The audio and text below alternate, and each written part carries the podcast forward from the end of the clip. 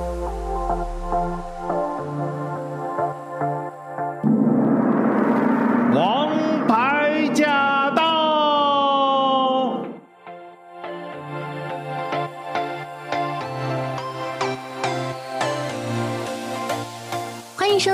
王牌驾到，我是晶晶。今天呢，做客我们空中的来宾呢，他们是一对母女，女儿呢非常会朗诵和非常会讲故事，也在南加州呢有参加这个中文的朗诵跟讲故事比赛哦，可谓是常胜冠军，成绩非常的优异。还有呢，就是这位小朋友的妈妈，因为她育儿真的是很有一套方法，所以呢，我想今天呢，我们就在空中请这两位嘉宾来跟我们的收音机前的听众朋友一起来聊一聊育儿，Hello，云珍，大家好，我是陈云珍，静静老师好，呃、你好，我五年级刚毕业，我上了中文六年了，嗯哼，很多老师都觉得我中文很好，可是其实我学的也没有很积极，我就是每周六上三小时，还有老师交代的功课做完而已。那我跟我哥哥。的中文都还不错，就是因为爸爸妈妈在家都是说中文的。还有，我偷偷告诉你们一个秘密，嗯，我妈妈的英文很菜。妈妈是不是就在旁边啊？对，所以所以家里只讲中文。云珍妈妈好，云珍妈妈好，欢迎你来到空中。呃，晶晶老师好，听众们大家好，我是云珍的妈妈，一个很平凡的家庭主妇。哎，对，刚刚她说的没错，因为我的英文确实比较差，我没有在美国上学过，然后、嗯、那我们都我就自己带小孩，所以小孩都跟着我只只说中文，所以他们的嗯、呃、中文沟通没有问题，但是就是只能听跟说这样，那也挺不错的，那也挺好的哦。所以云珍是。看不懂中文是吗？他应该会看懂一点吧？哦，有，他有去去中文学校上课，所以简单的字目前可以看得懂。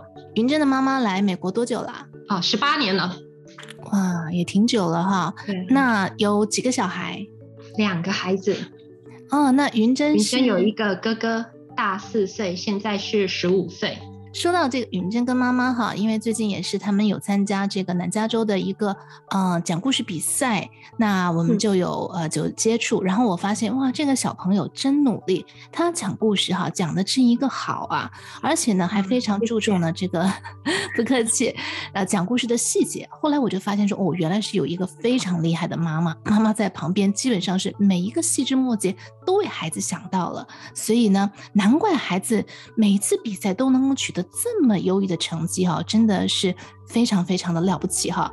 所以我想问一下妈妈哈，这个是不是从小 从小就开始培养小朋友这个朗读能力跟讲故事的能力？嗯，其实是中文学校到了这个比赛的季节的时候，嗯、老师会推荐班上的小朋友来参加比赛。那就先参加呃中文学校校内的比赛，嗯、之后如果呃学校觉得你的成绩不错，就把你推派出去代表学校到到外面去比赛。二零二零年就是两年前的这个时候呢，嗯，疫情开始爆发，然后学校都不能去上学了嘛，都改成在家里上课。那那一年本来也有我们也有准备朗读比赛，然后因为疫情爆发，所以就取消了。好，就是两年前。呃，那一年没有实体的比赛，也就整个取消。那去年二零二一年呢，就改成线上说故事比赛，一直都是朗读。嗯、那朗读呃唐诗跟现代诗，嗯，然后从去年开始就改成了说故事比赛。嗯，那这个呃过程呢，就是呃小朋友要按照年纪组别，比如说年纪小一点的。就讲个故事，呃，比如说成语故事啦、节庆的故事、名人的故事都可以。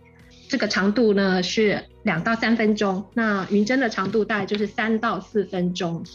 那我们录影录好了以后，交给学校，学校帮我们交呃交出去那个比赛的单位，嗯哼，然后他们筛选之后进入决赛。那大概是一个月之后，就是五月中，我们会有一天，嗯。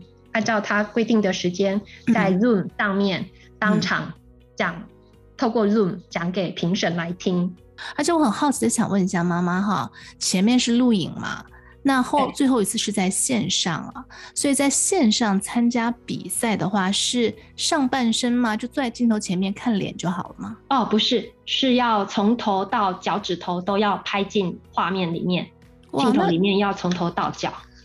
那这个有点难度哎。如果是手机的话，因为手机就是直立直立式的，那应该就比较容易。只是说评审老师如果是用电脑。嗯，来看的话，可能就是只看到电荧幕的中间一部分这样。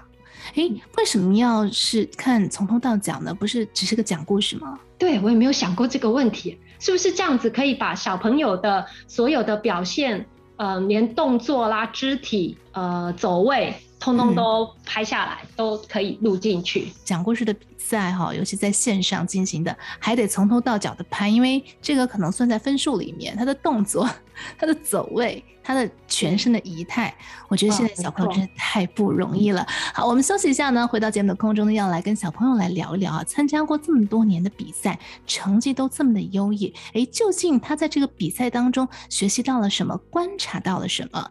他为什么能够获得这么好的成绩呢？小秘诀，我们要请小朋友来跟大家分享。马上回来。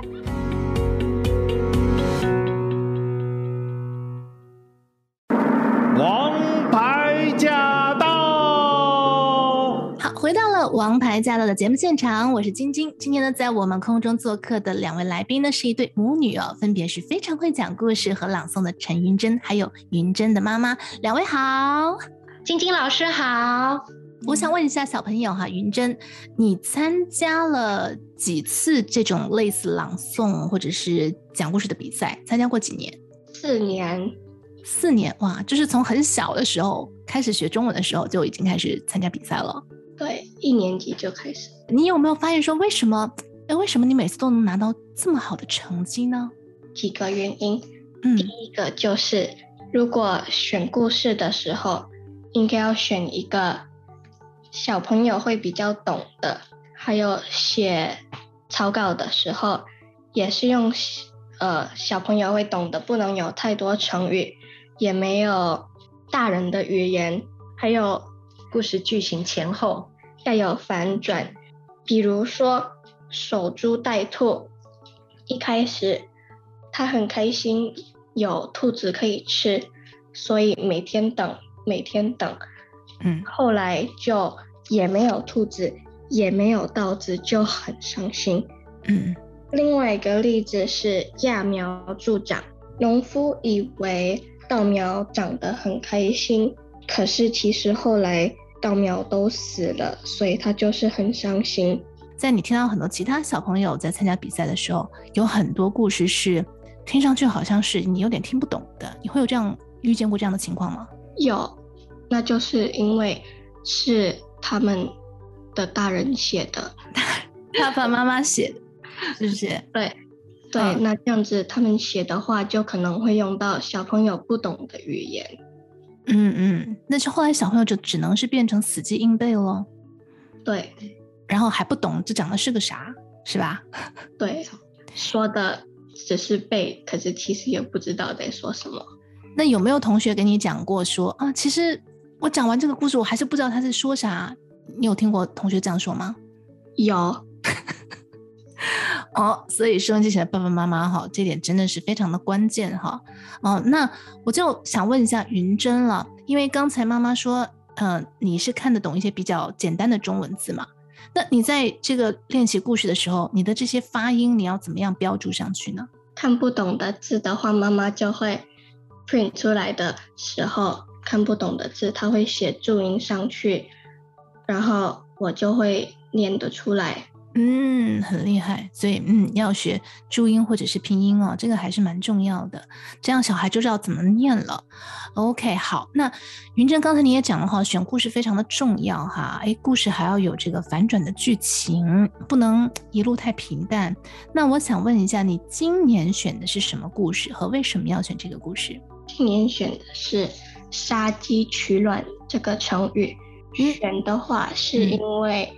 我刚刚说的前面跟后面剧情有反转，嗯哼，还有这个故事可以有很多动作，还有表情，就可以把动作加进去。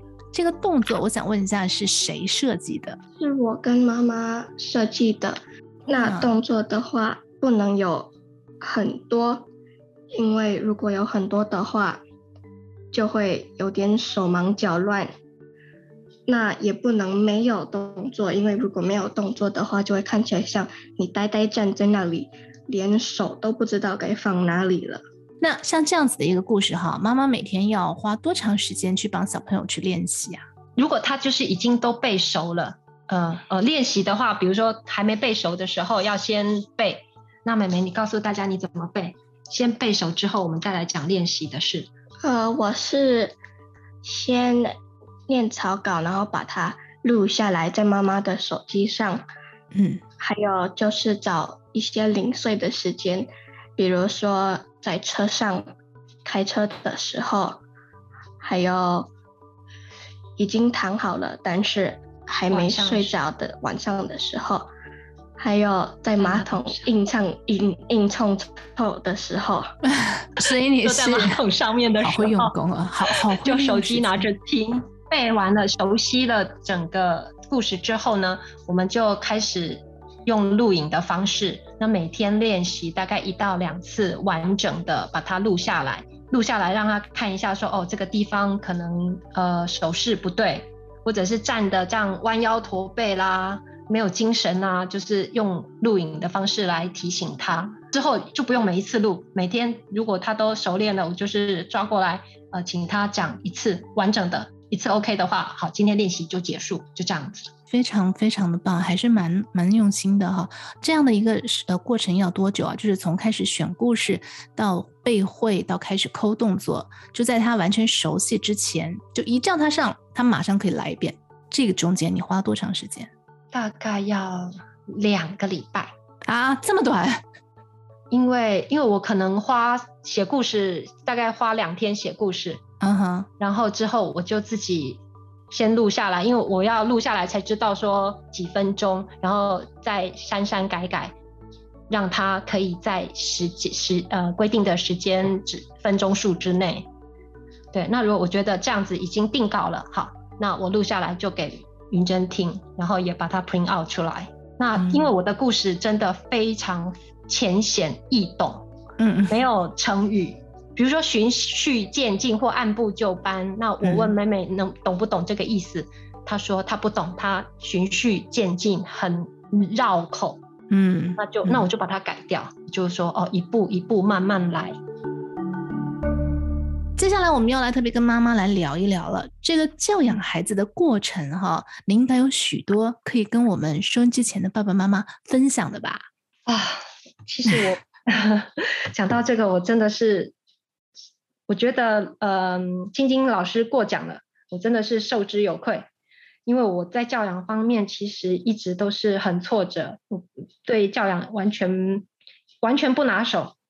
对，那我接下来 我接下来要讲的可能就是会完全颠覆大家对我一开始的印象。嗯，也就是云珍的哥哥呢，嗯，他是个过动儿，嗯，他的情绪控管有很大的问题。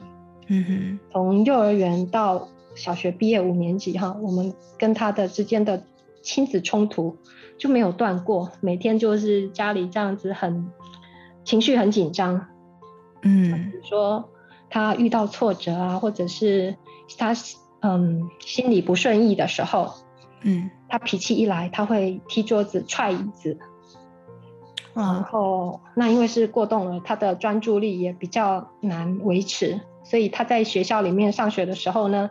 嗯、呃，他们的椅子不是大家的椅子不都四只脚吗？是。然后这个哥哥，我们哥哥呢会坐两只脚啊，往后仰。哦，做两只脚。嗯。然后那个时候我每天去接他放学啊，我真的都是提心吊胆，我就很怕老师给我一个眼神，然后要我留下来说要跟我聊一聊哥哥今天在学校又做了什么不该做的事。当然我就是。就是一直要跟老师说哦，对不起，对不起。可是这就是很难的地方。小时候我自己做错事，我跟人家说对不起啊，老师，我以后不会再犯。可是，嗯，现在是哥哥，我我跟老师说了对不起以后，我没有办法承诺后面那一句，说哦，我我以后不会再这么做。嗯，心情压力很大，然后一上车接了哥哥上车以后，我就会开始训话，然后就觉得怎么教，为什么都教不会，然后就是压力大到想要，常常会觉得说啊，我真希望我自己从地球上消失。哎呦，别这么说，别这么说。我不知道怎么去面对学校，面对老师。嗯、然后后来呢，Kindergarten 到一年级的那一年呢，嗯、我们有带他看儿童心理医生。嗯，但是得到的帮助并不大，因为因为医生不会不会要小孩做什么事，就是什么都要父母，父母你要理解他，你要迁就他。嗯，然后医生说。就是后来，呃，看了大概九个月以后，他们才能够诊断说，对，他就是 ADHD，那也可以开药，也可以，你们自己想想看，要不要给他吃药？那我们那时候就想说，嗯，学校老师也都说还没有严重影响到，非得让这个孩子吃药的那种程度。嗯，那我们当时也是怕说吃了药以后会不会孩子就变得，呃，呆呆傻傻的啦，反应很迟钝。嗯，他也怕说吃了药以后就停不下来，所以我们那当时就说啊，那就先缓一缓。好，然后小学就进入二年级、三年级啦。那时候就很幸运，哥哥从 Kinder 开始都一直遇到非常耐心的老师。嗯，然后每一学年哦，就是暑假快结束了，呃，学期快开始了，八月开始，然后他们每每年都会编班嘛。嗯，他在这个呃暑假的时候，我们。爸爸就会 email 给校长，嗯，请校长给哥哥一个比较适合他、比较有爱心、耐心的老师，嗯，然后好了，那刚好每一年他真的都被编到一个很有那种慈母心的那种老师的班级里头，嗯，那开学大概第一个礼拜、第二个礼拜呢，我们就一定会去找老师，跟跟老师讲一下说我们哥哥有 ADHD 的这个状况，嗯，让老师知道说，嗯。可能什么样的情况呢？就会 trigger 让哥哥失控，就是每一年都这么做，嗯、那也都还好。嗯嗯，到了四年级的时候呢，小他们小学的班级人数哈，一二三年级都是二十四个人，嗯，到了四年级开始变成三十几个人，嗯哼，那我们就想说，哦，那老师一下子要 handle 这么多孩子，如果我们家的哥哥又捣蛋呢，然后一直。就是会敲敲打打，拿铅笔呀敲啊，然后椅子做做做成两只脚，嗯，然后会一直发问，会一直讲话。那我们就想说，这样老师带三十几个小孩应该是很难 handle，嗯，所以呢，一样，四年级一开始我们也是去跟老师讲说哥哥有这个状况，嗯，那我们还跟老师说，呃，如果哥哥严重影响老师上课，那请老师告诉我们，就我们就是。嗯去跟医生拿拿那个 prescription 的药来吃，然后这个四年级老师就说，嗯，没关系，他再看看，再观察，他觉得都还好，嗯哼，然后老师也会特别的关照他，嗯，然后就是那一天嘛，我去找四年级的老师，然后回头的时候呢，嗯、有看到他二年级那一位老师，然后我就跟老师说，哦，我们今天就是来找他四年级的老师，跟他讲一下他这个状况。然后，如果老师觉得有需要，我们就让他吃药。嗯，我这个二年级的老师啊，他真的忍了。我我每次回忆这一段，我都真的眼泪就掉出来。嗯嗯嗯。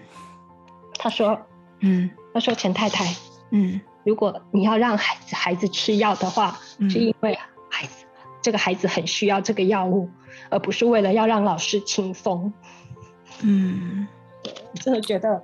哦，好幸运有遇到这么可以有同理心的老师，哇，真的真的真的非常感恩。然后哥哥一直到五年级，嗯、都一直遇到这样慈母心的老师。老师，嗯，对。然后每一个老师呢，都愿意欣赏他很善良、很贴心的那一面。嗯嗯。嗯，所以我们自始至终都没有让他吃药。那我觉得，因为我们有跟老师这样沟通，嗯、老师就会觉得我们是很。关心孩子的家长，所以老师也会特别的照顾你的孩子。这就是我想要跟大家分享的，就是，呃，你要多跟你的孩子的老师互动，嗯，让老师知道你非常非常的在乎这个孩子的身心发展。嗯，那我想老师，你真爱你的孩子，老师也会珍视你的孩子。然后他现在十五岁了，九年级高中生了，嗯，就一切都还蛮好的。他现在成熟了，情绪控管也好很多。虽然他一个中文字都记不住，没关系。呃，可是他是一个贴心的孩子。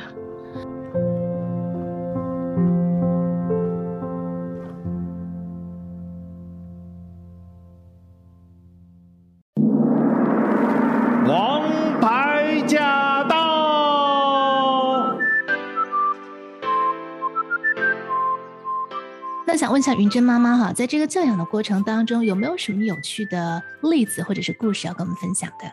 嗯，有个有趣的小事件啊哈，嗯，就是哥哥二年级的时候，那时候二年级要结束，像现在这个时间，呃，暑假要开始，那。老师就问他们班上同学说：“哎呀，暑假要开始了，小朋友你们有没有什么旅行计划呀？”然后老老师就跟全班同学说：“像呃云珍哥哥啊，他们他妈妈会带带他们回台湾两个月。”嗯，哇，然后同学就好羡慕，哇，去台湾两个月，哇，怎么这么好？嗯，然后可以搭飞机，搭好久的飞机，哇，我都还没搭过飞机呢。嗯，然后这时候突然哥哥。他就在班上就哭起来了，嗯，然后老师就问为什么，哥哥你为什么要哭？然后他就哭着说，呃，我两个月看不到我爸爸了。然后老师就说，哦，这样啊，所以你爸爸一定是一个很好的爸爸。你跟爸爸感情很好，对不对？对，好，这个，所以就是到现在，我每次想到这一个事情，都会觉得孩子好贴心，好可爱，真的。所以哥哥跟爸爸的感情特别深厚。其实跟妈妈也很好，他就是一个比较 sweet 的小孩，虽然之前情绪会失控，因为爸爸花很多时间在陪他。那他们他还小的时候，比如说一二年级，我载他放学回家，我就跟他说：“呃，爸爸今天晚上不回来跟我们吃饭哦。”然后他就眼眶含泪，为什么？为什么爸爸今天不回来吃饭？他真的很爱爸爸，这我们很肯定。对，就是说真的，爸爸花蛮多时间陪伴他们做活，做很多的活动，上山下海。很棒啊，很棒啊！云真的爸爸妈妈都非常的棒哈，所以孩子也非常的优秀啊。那今天我们请到了这个 讲故事非常棒的云真，一定要让他在空中跟我们的听众朋友来讲一讲，就讲你今年比赛的这个故事好不好？杀鸡取卵好吗？云真，好。大家好，今天我要说的成语故事叫做杀鸡取卵。很久以前，有一对贫穷的夫妻，阿旺跟他的太太，好吃懒做的两人，经常向上天祈求：“老天爷啊，请让我变有钱吧！”也许是上天答应了，当天家里出现了一只母鸡。我们家有一只母鸡耶，只有一只母鸡吗？怎么不给我们好多钱呢？明天把它杀来吃吧。第二天，阿旺准备杀鸡，不一会儿，他上气不接下气地跑进屋里，对太太说：“快，快去看呐，我们的母鸡下蛋了。”太太看了他一眼，一个蛋而已，不必要大惊小怪的。那不是普通的蛋，是金蛋呢！别胡说八道，鸡怎么能生出金蛋呢？没等太太说完，阿旺拉着太太往后院跑。哇，果真是黄金做的蛋，这下子我们发财了！开心的两人拼命给母鸡喂很多好吃的。我的宝贝母鸡啊，快吃快吃，吃饱了快下蛋。有钱的他们买了大片土地。还盖了一个漂亮的大房子，生活过得好舒服。日子一天一天过去，太太变得越来越贪心。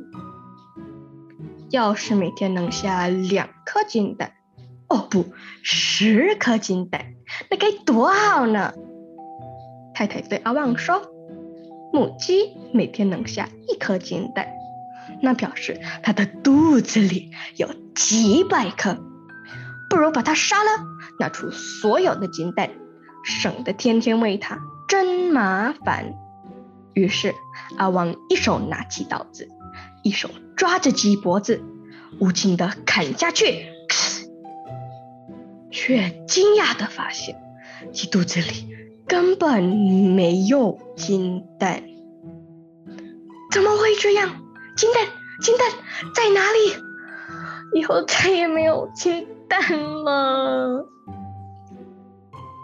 两人都非常后悔，而不懂节俭的他们，很快把钱花光，又回到之前穷苦的日子了。这就是杀鸡取卵的故事。虽然以现代眼光来看，母鸡是不可能生出金蛋的，但是我喜欢这个故事背后的道理，那就是人不能贪心，所有的贪心都会带来悲惨的结果。而且我们不能只顾眼前的好处，而牺牲未来的发展。就像渔夫捕鱼。如果一口气把海里的大鱼、小鱼全抓上来，不让小鱼有长大的机会，那以后人们再也没有鱼可以吃啦。这种行为就是杀鸡取卵。我的故事说完了，谢谢大家。好棒啊！耶，在美国土生土长的小孩 A B C，能够把中文说成这样子，真的很棒，而且讲的时候还很会演呢，好会演哦！就是哭的时候，云珍，谢谢。OK，好，继续加油哈！那在今天节目的最后呢，我们要送大家一首歌曲，我们让小朋友来送好了。你要推荐哪首歌曲？还有推荐原因是什么？啊，我推荐的一首歌是左左右右的飞飞飞。这首歌呢，我很小就很喜欢左左右右他们，因为他们唱歌还有跳舞，看跟听的时候就会好像心情变得很开心。那这首歌有说到各种语言，到世界各地各国家，对，他们有说到旅行，他们有说到很多呃、嗯、语言，比如说有泰国。日本、日泰国的萨瓦迪卡，日本的こんにちは，韩国的 안녕하세요，还有美国的 Hello Hello，西班牙的 Hola Hola Hola Hola，还有说到一点点台语哦，你会讲台语吗？听就是很好，可是说的话就没有那么好。讲一句呗，呃，你假拜。你假爸嘞，他假爸， 我们不能不能为难美国小孩了哈。好，谢谢云珍给我们的故事，也谢谢你的推荐。那最后我们就在节目中送给大家这首歌曲《左左右右的飞飞飞》。谢谢云珍和妈妈，谢谢你们来空中做客，谢谢，谢谢晶晶老师，谢谢听众，谢谢，再见。